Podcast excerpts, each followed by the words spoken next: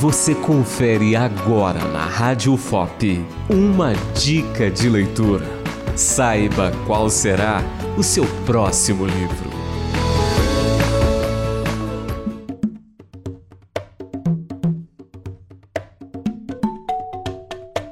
Torto Arado é um livro brasileiro do autor Itamar Vieira Júnior. A história retrata cicatrizes que o tempo da escravidão no Brasil deixou até os dias atuais. Na obra, vamos acompanhar duas irmãs, Bibina e Beloísa, que fazem parte de uma família descendente de pessoas escravizadas e que continua sendo explorada no sertão da Bahia. Para saber o desfecho das irmãs e da família, o livro está à venda em todas as principais plataformas digitais.